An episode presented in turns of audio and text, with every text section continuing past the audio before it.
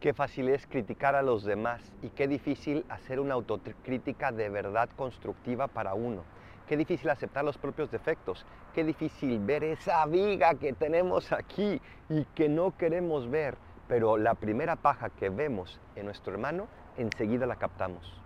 Hay que pedirle hoy al Espíritu Santo que me ayude a conocerme, que me ayude a darme cuenta de aquello que debo de cambiar para que los demás puedan vivir en paz, para que también yo pueda poner todas mis cualidades y mis talentos al servicio de los demás y de Dios.